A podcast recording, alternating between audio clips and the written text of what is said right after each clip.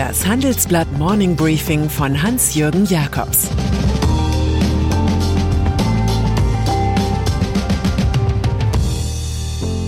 Guten Morgen allerseits. Heute ist Montag, der 31. Januar. Und das sind unsere Themen. Corona-Expertenrat auf Distanz zu Lauterbach. Schmutzige Spiele, schmutziges Geld. Spotify mit Corona-Warnungen. Expertenrat. Mit Fanfarenstößen hatte Kanzler Olaf Scholz seinen neuen Corona-Expertenrat angekündigt. Die Besten ihres Faches würden für höhere Rationalität sorgen, versprach er. Doch zuletzt war von diesem Aeropark der Pandemie nichts zu hören. Stattdessen hat Lothar Wieder, gelernter Fachtierarzt für Mikrobiologie und derzeit Chef des Robert Koch Instituts, quasi im Alleingang eine wichtige Norm gesetzt. Danach gilt eine Person nur noch drei Monate nach überstandener Infektion als genesen. Zuvor galten sechs Monate. Gesundheitsminister Karl Lauterbach gab sein Plazett und wirkte wie vorgeführt. Nun fordert der Expertenrat mit Mitgliedern wie Christian Drosten und Hendrik Streeck eine bessere Gesundheitskommunikation. In einer Erklärung bemängeln die Räte, dass es keine Institution gebe, die eine koordinierte Risiko- und Gesundheitskommunikation umsetze. Selten ist die Abrechnung mit einer chaotischen Politik diplomatischer formuliert worden. LNG Wer bei aktuellen Energiefragen mitreden will, kommt ohne das Kürzel LNG nicht aus. Es steht für Liquefied Natural Gas, also verflüssigtes Erdgas. Wir lernen, dass es dabei schlechtes und gutes LNG gibt. Die schlechte Variante geht auf Schiefergas zurück. Das wollen uns die Amerikaner angesichts eines möglichen Gazprom-Ukraine-Ausfalls liebend gerne verkaufen. Das gute Gas hingegen ist grün. Als Bio-LNG wird es auf der Basis von Reststoffen wie Stroh hergestellt. Auch synthetisches LNG aus grünem Wasserstoff gilt als gut. Über zwei Projekte zum Bau moderner LNG-Terminals in Stade und Brunsbüttel informiert unser Report. Wirtschaftsminister Robert Habeck heißt den LNG-Import gut, die beiden geplanten Terminals aber seien bisher nicht privat finanzierbar. Dieser Frage werde man sich jetzt energisch zuwenden, sagt Habeck. Anders als energisch geht es bei diesem Thema wohl auch nicht. Olympia. Von schmutzigen Spielen ist in der Presse zu lesen. Das Image der Winterolympiade in Peking leidet unter den Problemen des Gastgebers China. Missstände gibt es in China viele, die Unterdrückung der Uiguren, die Einverleibung Hongkongs und die Corona-Abschottung.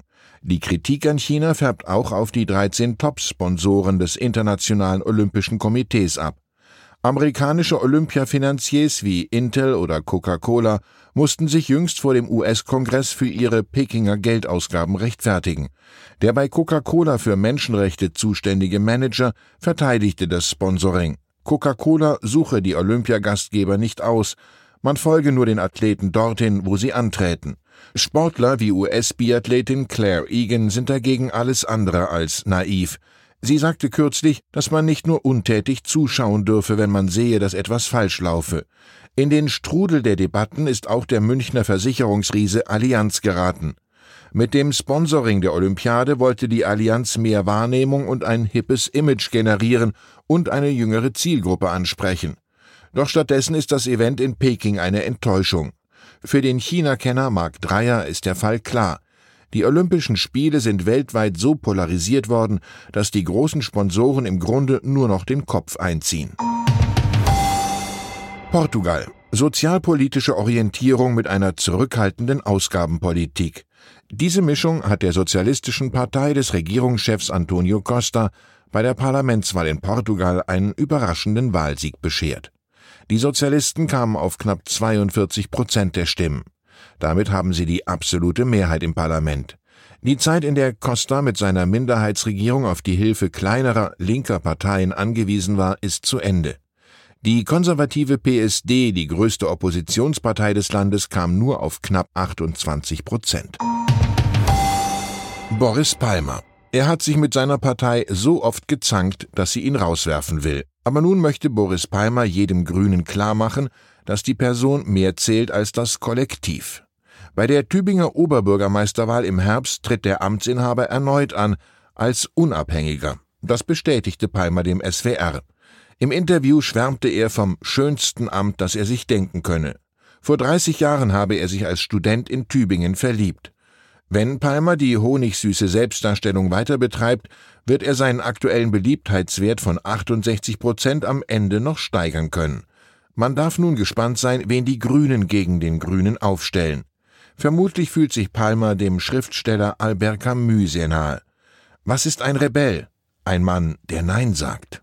Spotify. Die Streaming-Plattform Spotify platziert künftig Corona-Warnhinweise für problematische Inhalte. So sollen Kritiker besänftigt und eine aufgeheizte Debatte abgekühlt werden. Die kanadische Sängerin Joni Mitchell war zuvor ihrem Landsmann Neil Young bei dem Entschluss gefolgt, die eigene Musik von Spotify zu entfernen. Young hatte das schwedische Unternehmen als Ort tödlicher Desinformation über Covid ausgemacht. Mitchell wollte sich solidarisch zeigen. Anlass war ein umstrittener Podcast des US-Komödianten Joe Rogan. Rogan ist ein notorischer Impfskeptiker, der gerne Gäste einlädt, die Falschinformationen über das Coronavirus verbreiten. Als ich Spotify verlassen hatte, fühlte ich mich besser, sagt Neil Young jetzt. AfD. Und dann ist da noch Ökonom Max Otte. Er will ein politisches Desaster in einen politischen Triumph verwandeln. Das CDU-Mitglied Otte hatte sich vom Rechtsaußenclub AfD als Rivale für Frank-Walter Steinmeier zur anstehenden Bundespräsidentenwahl ködern lassen. Die CDU hatte daraufhin ein Parteiausschussverfahren eingeleitet. Die Kandidatur markiere seinen Abschied von der parteipolitischen Bühne, teilte Otte nun mit. Den Vorsitz der konservativen Werteunion legt er jetzt schon mal nieder. Sieht ganz so aus, als ob nach dem Exodus des bisherigen AfD-Parteichefs Jörg Meuthen hier bald ein zweites Feigenblatt der Rechten aus dem Licht der Öffentlichkeit verschwindet. Ich wünsche Ihnen einen guten Start in die Woche mit echten Höhepunkten natürlich. Es grüßt Sie herzlich Ihr Hans-Jürgen Jakobs. Das war das Handelsblatt Morning Briefing von Hans-Jürgen Jakobs, gesprochen von Peter Hofmann.